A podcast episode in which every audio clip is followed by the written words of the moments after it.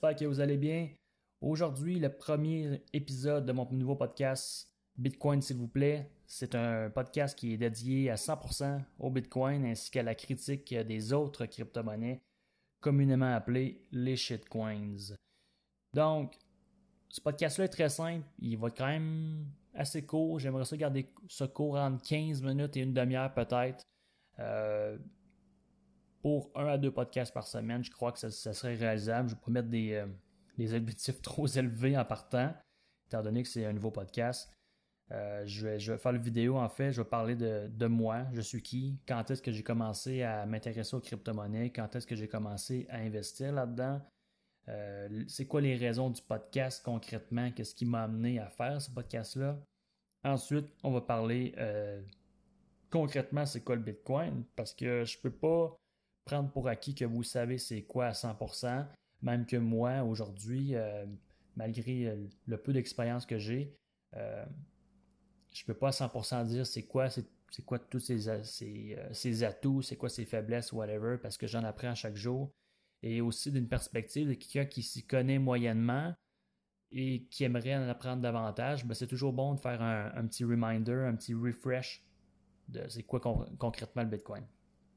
Et finalement, je vais vous expliquer pourquoi, euh, pourquoi c'est important d'investir là-dedans. Évidemment, ce n'est pas un conseil financier, je ne suis pas un conseiller. Euh, je me protège là-dedans. Tout ce que je dis aujourd'hui, c'est simplement à titre informatif et dans les prochains épisodes aussi. Et que ça, reflète seulement mon opinion personnelle, puis vous ne devriez pas euh, investir en fonction de ce que je vous dis. Évidemment. Donc, je suis qui? Euh, je me présente, moi c'est Mathieu, je viens du Québec et j'ai 25 ans. Euh, j'ai commencé à regarder les crypto-monnaies euh, il y a ça trois ans. En janvier 2018, j'ai acheté mes premiers bitcoins que j'ai par... dans un bitcoin ATM. Je tiens à mentionner parce que à l'époque, quand j'ai commencé à acheter des bitcoins ou des crypto-monnaies,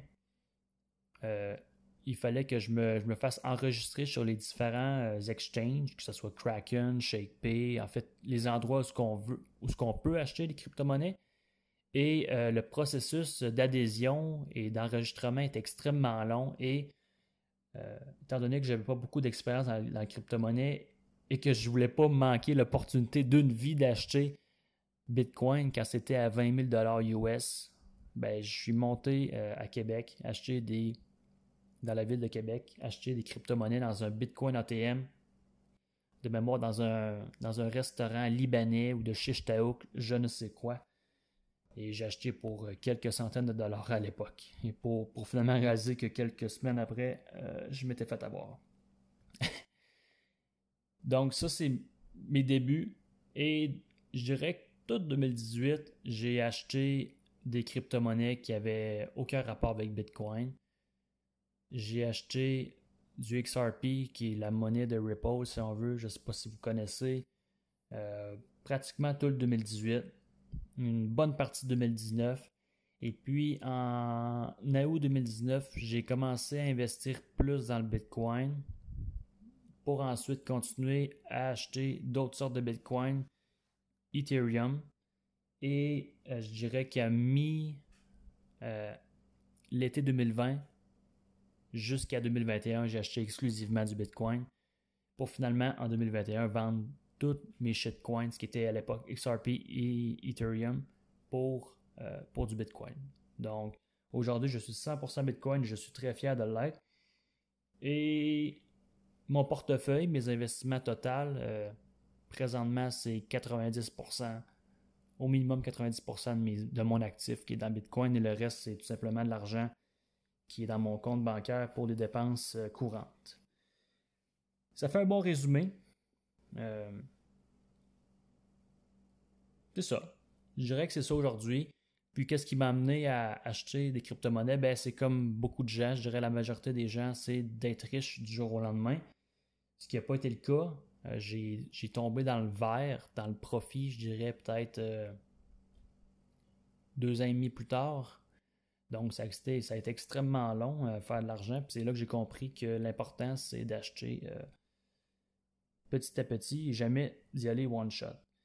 La raison du podcast, très très simple, c'est que je suis quelqu'un qui est extrêmement passionné par le Bitcoin et je me ramassais souvent à parler aux gens de ça ou euh, c'était eux qui me demandaient des questions. Et j'avais beaucoup de difficultés, en réalité, de, d'expliquer c'était quoi Bitcoin d'une façon simple pour quelqu'un qui euh, n'est pas en contact avec ça à, chaque jour. Et je me ramassais à expliquer des concepts beaucoup, beaucoup trop compliqués pour quelqu'un qui est novice. Et je, je trouve ça dommage parce que si je m'arrangeais pour que ça soit simple, mais la personne était plus, peut-être plus favorable à acheter des crypto-monnaies. Et ce n'était pas le cas à cette époque-là. Fait je me suis dit, ben, je crois que la meilleure façon de le faire, c'est de me pratiquer, puis de aussi, euh, si je pouvais m'enregistrer parler. Je suis le genre de personne qui, euh, qui se parle tout seul. Je euh, je sais pas s'il y en a quelques-uns dans vous qui c'est un peu le même principe, mais je parle souvent tout seul et je me ramassais à, à faire comme si euh, je faisais un podcast réellement en, disant les concepts du Bitcoin, c'est quoi, c'est quoi les avantages, etc. Puis je dis, ben, tant qu'à me parler de ça, je vais m'enregistrer et je vais faire un podcast avec ça. C'est principalement ça. Puis, euh, ben, en, général, j'aime vraiment aider les gens euh, dans les domaines qui m'intéressent, évidemment.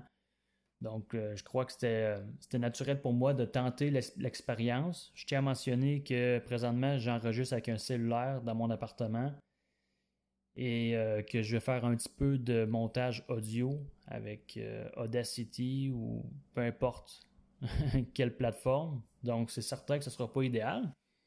Mais dans le pire des cas, moi, ce que ça va me donner, c'est que ça va me donner des fichiers audio que je vais pouvoir partager à mes amis, mes connaissances pour euh, les aider à mieux comprendre le concept. Donc, c'est ça.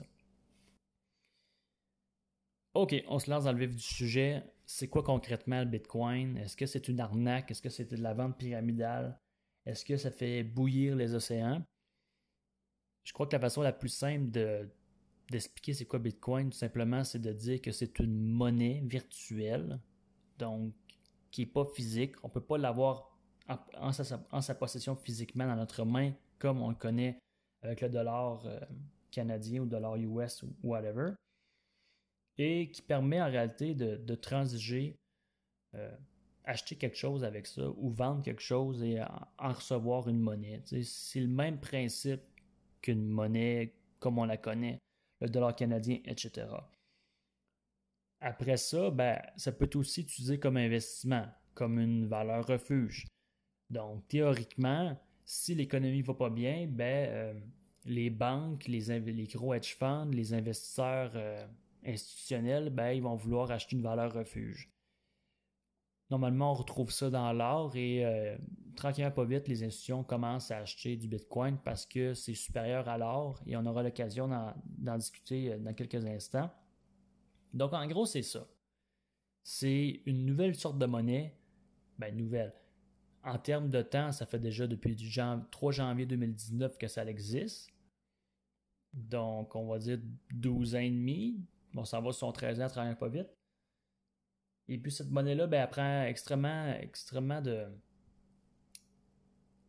euh, de valeur. Elle, prend, a beaucoup de volatilité aussi parce qu'il y a un engouement pour cette monnaie-là. Et pourquoi cette monnaie-là est intéressante? Ben, euh, j'ai, écrit quelques points ici, en fait, euh, sur ma feuille, parce que je me prends des notes, justement, dans, le but de, de, faire ça assez, assez structuré. Certaines caractéristiques du Bitcoin qui sont intéressantes comparativement aux autres monnaies. J'ai marqué les principales, les voici. Bitcoin est durable, c'est portatif, c'est contrôlé par aucune entité, il y a une quantité limitée, c'est sécuritaire, c'est rapide et ouvert 24 heures sur, 24 heures sur 24, 7 jours sur 7, c'est divisible et ça permet une liberté euh, du système existant, donc euh, être plus libre du système mis en place. Donc, on va faire un petit review de chacun des points. C'est les points, principaux, mais euh, évidemment, il y en a plusieurs autres probablement. Moi, j'ai marqué ceux qui me paraissaient les plus importants. Vous allez pouvoir faire vos recherches de votre côté et je suggère fortement aussi, avant de faire peu importe le type d'investissement, de faire vos recherches parce que c'est extrêmement important. Première caractéristique, durable. Bon, qu'est-ce qu'on veut dire par durable? Si on prend l'or, par exemple, qui est un investissement, qui est une valeur refuge, l'or, c'est un métaux qui qui va pas rouiller, il n'y aura pas de corrosion. Fait qu'il est extrêmement durable. On peut le fondre, on peut le remettre en lingot, on peut le mettre en pièces, en monnaie si on veut. On peut faire des bijoux avec, puis après on le refond. Et c'est pratiquement aucune perte parce que c'est juste des métaux. Donc c'est extrêmement durable. Si on prend le dollar papier qu'on connaît, euh, ben, au Canada, depuis quelques années, ils ont mis un dollar papier en plastique, si on veut, pour que ça soit plus durable. Mais encore là, si on le brûle, euh, c'est terminé. Le Bitcoin, lui, la différence, c'est que il, est sur Internet en réalité. Il est dans, dans l'univers du web. Donc, on n'a pas ce problème-là de. On n'a pas ce problème physique. Maintenant, tant aussi longtemps que l'Internet existe, le Bitcoin va exister parce que c'est un logiciel, c'est un programme, si on veut, qui, qui run, euh, qui, euh, qui roule depuis déjà 12 ans et qui ne qui peut pas être détruit en réalité. Donc, c'est pour ça que Bitcoin est durable. Ensuite, il est portatif. Évidemment, étant donné que c'est sur Internet, on peut le transférer d'une place à l'autre, d'un ordinateur à l'autre, d'une clé USB à l'autre. Euh, quand je veux dire clé USB, je parle euh, du portefeuille euh, électronique, si on veut, du hardware wallet qu'on appelle. Donc, il est extrêmement portatif. Tandis que dollar, comme on le connaît physiquement, si tu veux acheter pour un million de dollars d'or, ben, ça va te donner, disons, 1011 d'or. C'est extrêmement difficile à, trimballer, right? Donc ça, c'est pas idéal. Et le dollar canadien ou dollar US, comme on le connaît, ben, lui, il est relativement portatif, mais encore là, il y a ses lacunes. Troisième point, contrôlé par personne. Prenons l'exemple d'une compagnie comme Apple ou comme Facebook. Allons-y avec Facebook. La compagnie, le propriétaire de cette entreprise-là, c'est Mark Zuckerberg. Donc, advenant le cas que le gouvernement déciderait du jour au lendemain de dire à Mark Hey Mark, je crois que Facebook, ça ne devrait plus exister. On va bannir Facebook. Et si tu coopères pas, on va te mettre en prison. Donc, voyez-vous l'impact que ça peut avoir sur Facebook et ses rendements futurs euh, sur, toute la technologie qui est reliée avec Facebook, c'est que si Mark Zuckerberg est mis en prison, ben la tête créative, malgré le fait que c'est pas seulement lui, euh, est mis en prison, ben ça va compromettre l'entreprise tout simplement. Même chose pour le dollar. Le dollar canadien, qui est-ce qui le contrôle? C'est la Banque centrale, c'est le gouvernement général. Donc, le gouvernement décide qu'est-ce qu'il fait avec le, dollar. Et prenons l'exemple euh, de la PCU ou des assurances emploi, assurances chômage qu'on a reçues les dernières années. Ben, c'est le gouvernement qui a décidé d'émettre ça. Ça a eu plein de répercussions économiques. Euh, on aura l'occasion d'en parler dans le prochain point. Qui, euh, en réalité, c'est la quantité est limitée, le Bitcoin. Le dollar US, le dollar canadien, la quantité est illimitée. Si la banque décide ou le gouvernement décide, oui, nous croyons qu'on devrait imprimer des milliards, voire des trillions, qui est 1000 milliards de dollars, ils sont capables de le faire pratiquement en l'espace de quelques semaines. Là, euh, faire passer ça au Congrès, puis signer des papiers, c'est fait. ça, c'est extrêmement dangereux. Comprenez? Parce que c'est là qu'il y a de l'inflation. Et l'inflation, ce que ça crée concrètement, c'est que du jour au lendemain, ben, pas pratiquement du jour au lendemain, mais je dirais d'année en année, c'est qu'on perd du pouvoir d'achat. C'est-à-dire que lorsque vous allez à l'épicerie, vous achetez une, poche de patates, par exemple, qui coûtait 5 en 2020, en 2021, elle coûte 6 et vous demandez, voyons, ça coûte dommage cher à cette heure à l'épicerie. Ben, c'est exactement ça qui se passe avec l'inflation. C'est que c'est beau recevoir notre chèque de BS ou recevoir notre chèque de pension ou recevoir tous les, chèques gouvernementaux, si on veut. Mais au final, ça va être extrêmement difficile pour les générations futures de pouvoir vivre. Donc, pensez-y concrètement à vous, qu'est-ce que, qu'est-ce que ça vous donne présentement d'avoir un chèque. Mais dans le cas où vous avez des enfants, par exemple, ben, eux vont avoir extrêmement de difficulté à vivre, avoir un mode de vie sain. Parce que là, la, monnaie aura plus aucune valeur.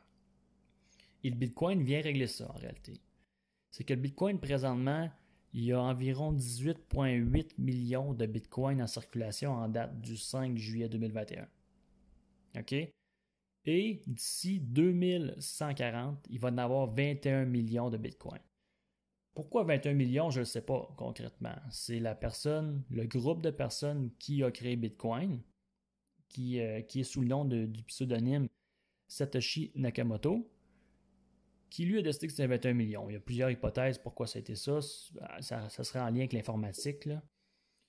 Et puis, il a décidé de mettre une quantité limitée. C'est assez simple. C'est pour pas qu'il puisse en imprimer et qu'avec le temps, le Bitcoin va toujours prendre la valeur il va avoir de moins en moins de Bitcoin disponibles, d'où ça va prendre la valeur.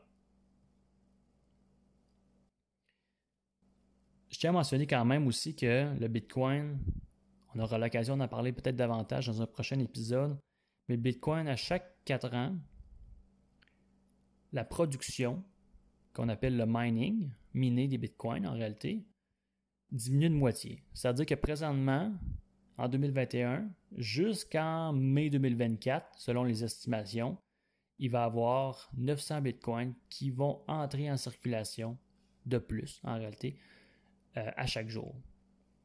Et en 2024, il va en avoir 450. Et en 2028, il va en avoir 225, etc., etc. Ce qui fait en sorte que plus il y a de gens qui en achètent et qui les conservent, qui les, comme on, comme on dit dans le jargon, hodl, qui les hold dans leur portefeuille électronique, moins qu'il y, en a en circulation. Ce qui fait en sorte que l'offre est plus grande que la demande. Petite modification podcast. J'ai mentionné que l'offre était plus grande que la demande. Je voulais dire que la demande était plus grande que l'offre. Merci. Ce qui fait monter les prix du Bitcoin. D'où pourquoi c'est intéressant d'investir là-dedans. Ça, c'est une chose. Et la quantité limitée fait en sorte que on ne peut pas créer plus de Bitcoin. Parce que Bitcoin, c'est un programme informatique. Il y a des dizaines de milliers de personnes qui regardent ça simultanément, pas physiquement, mais l'ordinateur le fait à leur place, qui confirment qu'il n'y a pas plus de Bitcoin qui sont créés parce que le logiciel dit c'est 900 par jour. Si tu vas plus haut que ça, ça ne marche pas, on va réajuster ça. Au final, c'est toujours 900 par jour. Donc ça, c'est extrêmement intéressant. Fait qu'il peut pas, on peut pas l'imprimer, si on veut. Ce qui fait en sorte qu'il va toujours avoir, ça va toujours être égal, ça va toujours être fair. Il n'y aura pas une personne qui va s'en mettre plein les poches. Ça va être fair pour tout le monde. Ensuite, le système Bitcoin, le projet Bitcoin, il est très sécuritaire. Comme j'ai mentionné, il y a plusieurs dizaines de milliers de personnes, voire plus de 100 000, je ne sais pas exactement le chiffre, qui regardent toutes les transactions qui ont lieu dans Bitcoin, tous les Bitcoins qui sont minés à chaque jour pour s'assurer que c'est correct. Donc, comment ça marche une transaction? C'est euh, moi, Mathieu, je vais envoyer un, euh, Bitcoin à mon ami euh, Luc, par exemple. Ben, Luc est chanceux, je donne un Bitcoin gratuitement. Ça vaut comme 35 000 Il est chanceux, je suis bien smart. J'ai pas, pas un Bitcoin à lui donner, ça c'est certain. Mais j'envoie un Bitcoin et le système en place va confirmer que la transaction est légitime, que c'est pas un scam, que c'est pas illégal, whatever. Il y a des gens qui sont payés pour faire ça. En fait, c'est les miners, les gens qui minent les bitcoins, ils reçoivent un frais transactionnel pour confirmer que ma transaction est légitime. Et au moment qu'elle est légitime, ben, le, network, le système, va mentionner parfait, c'est good. Luc peut le recevoir et Luc reçoit son Bitcoin. Donc, c'est extrêmement sécuritaire. Je tiens à mentionner qu'une banque, elle, a beaucoup de difficultés. En fait, va approuver les transactions, mais ça reste l'informatique, puis c'est centralisé. Donc, si la banque se fait hacker, ben, l'argent disparaît. Vous comprenez? qu'est-ce qui arrive quand l'argent disparaît de votre compte de banque? Vous, vous en rendez pas compte parce que la banque est assurée de quelconque manière ou elle se fait rembourser par la banque centrale ou par le gouvernement. Vous, vous vous rendez pas compte. Votre, compte chèque, votre compte courant va toujours avoir votre argent. Donc, si vous faites voler 1000 demain, vous n'en rendrez jamais compte. Mais la banque, elle, va le perdre. Et va demander à la Banque centrale, au gouvernement ou les assureurs, peu importe, Hey, hey buddy, il manque 1000 pièces, faut que tu me leur donnes. C'est ça l'impression d'argent. C'est ça, la, ça problématique. Donc, c'est pas très sécuritaire sur le long terme. C'est un système qui est très rapide et ouvert 24 heures sur 24, 7 jours sur 7. Comparativement aux banques, par exemple, qui, eux, sont ouverts 5 jours sur 7, euh, dans un délai euh, pas toujours 24 heures sur 24, tout dépendant si on fait transaction en ligne ou non. Il y a les virements Interact qui sont 24 heures sur 24, 7 jours sur 7, dans la mesure où ce que vous avez déjà euh, enregistré préalablement le destinataire. Donc, si moi je veux envoyer de l'argent à mes parents, par exemple, il ben, faut que j'enregistre les informations bancaires à ma mère et mon père. Et ça prend de mémoire entre 48 heures et 72 heures confirmées. Et après, je peux y envoyer euh, pratiquement instantanément. C'est la seule exception, à ma connaissance. Tandis que le Bitcoin, lui, tu envoies des bitcoins à minuit le soir, 3 heures le matin, à midi, ça n'a pas d'importance. Tant que la personne a une adresse bitcoin pour recevoir euh, tes c'est correct. Donc ça, c'est super intéressant. C'est divisible. Qu'est-ce qu'on veut dire par ça? Et qui est euh, un gros problème présentement, c'est que les gens, quand ils voient le prix du bitcoin à 35 000 ils se disent automatiquement Oh, il n'y a aucune chance que je puisse m'acheter ça. J'ai pas 35 000 Mais la réalité, c'est que Bitcoin possède, chaque Bitcoin possède 100 millions d'unités Satoshi. Satoshi, c'est comme, l'équivalent d'une scène, si on veut, du dollar. Ce qui fait en sorte qu'on peut acheter une petite fraction de Bitcoin, on peut acheter quelques cents, quelques dollars par jour peut-être, et euh, c'est possible. Le dollar, lui, c'est une scène, 100 scènes, mais le dollar lui prend jamais de valeur. Il prend de la valeur comparativement à un autre type de monnaie, mais si je compare avec le Bitcoin qui a commencé avec une fraction d'une scène et a monté ça à 35 000 en date d'aujourd'hui, ben je veux dire, il a pris beaucoup, beaucoup de valeur. Le dollar, lui, va fluctuer d'un dollar à 1,25$, donc il n'a pas besoin d'être divisible. Mais ils n'ont pas les mêmes fonctions. Fait que c'est extrêmement intéressant que ce soit divisible. Donc, tout le monde y a accès. Tout le monde peut acheter une fraction d'un dollar. Une fraction, en fait, une fraction de Bitcoin qui, qui vaut à quelques cents, quelques dollars. Euh, vraiment, euh, c'est vraiment cool, honnêtement, parce que c'est fair play pour tout le monde. Ensuite, la liberté du système en place.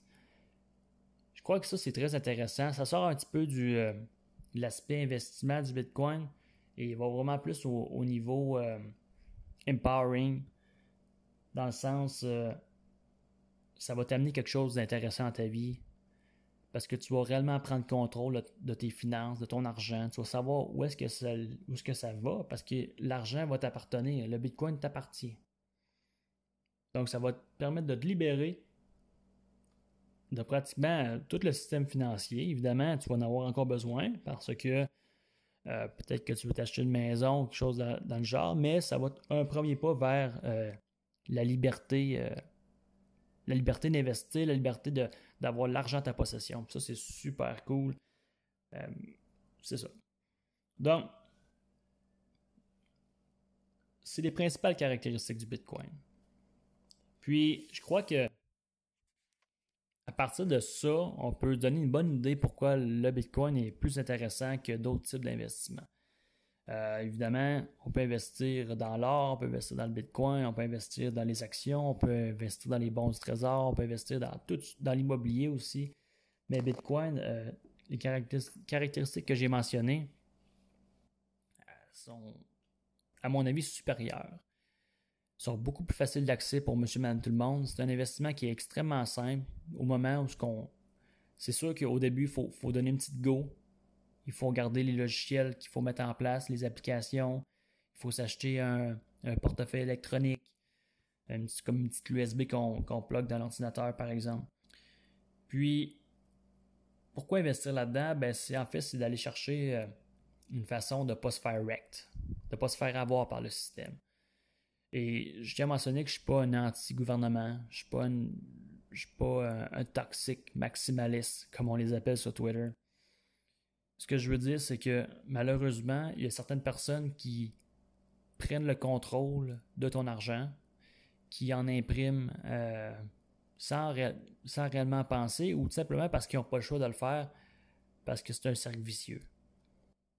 Et dès qu'on commence à imprimer de l'argent, ben, tout ce qu'on peut faire, c'est d'imprimer de plus en plus jusqu'à que la monnaie vaut plus rien, comme euh, il y a déjà lu dans les années 1920 euh, de mémoire avec le, le marque allemand Deutsche Mark. Il y a eu le dollar au Zimbabwe qui, d'ailleurs, un seul billet du, euh, dollar zimbabwéen, valait 100 trillions de dollars. Il y avait un billet de 100 trillions de dollars, comme nous, on a un billet de 100 dollars. C'est incroyable. Ce qui veut dire que la monnaie valait absolument rien. Et éventuellement, si vous décidez d'acheter de façon récurrente, 1 dollar, 2 dollars, 5 dollars, 10 dollars par semaine, par mois, même par année, je veux dire, je crois qu'il faut commencer quelque part ce que ça va faire, c'est que sur le long terme, vous allez euh, ramasser une certaine somme d'argent qui pourrait euh, changer votre vie. Évidemment, si c'est 10 par année, ça ne va pas changer grand-chose, on s'entend. Mais imaginez que vous êtes capable de placer 1000 dollars par année, 5000, 10 000.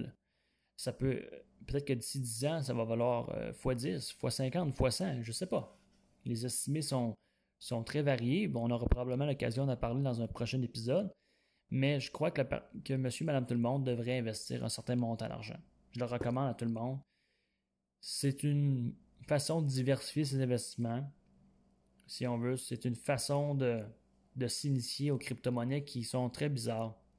Et la meilleure façon de s'initier aux crypto-monnaies, euh, au Bitcoin uniquement, je ne vais pas vous acheter autre chose. Si vous avez acheté d'autres choses, euh, on en parlera une autre fois. Mais la meilleure, façon de s'initier, c'est d'en acheter. Et ensuite, ben, le fait d'en avoir dans votre portefeuille, ça va juste vous intéresser à regarder ça davantage. Donc, je crois que je clore ce podcast-là. Ça fait 27 euh, minutes qu'on est en qu'on est en onde. Je parle comme si j'étais un poste de radio, c'est génial. Et je suis content de partir ce podcast-là. Évidemment, c'est pas parfait. Je suis conscient de ça. Euh, ça va s'améliorer de podcast en podcast. Je vais prendre beaucoup de confiance. Je veux que ce soit un, journey.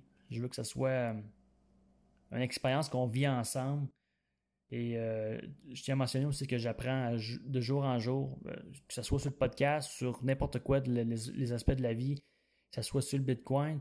Ben moi, ça va faire plaisir en fait de partager ça avec vous, de ce que je comprends. Je vais critiquer aussi les autres crypto-monnaies, pourquoi je trouve que c'est pas intéressant. Pourquoi il faut pas tomber dans ce panneau-là, nécessairement. Et puis, euh, ben, c'est ça. On se voit dans un prochain épisode.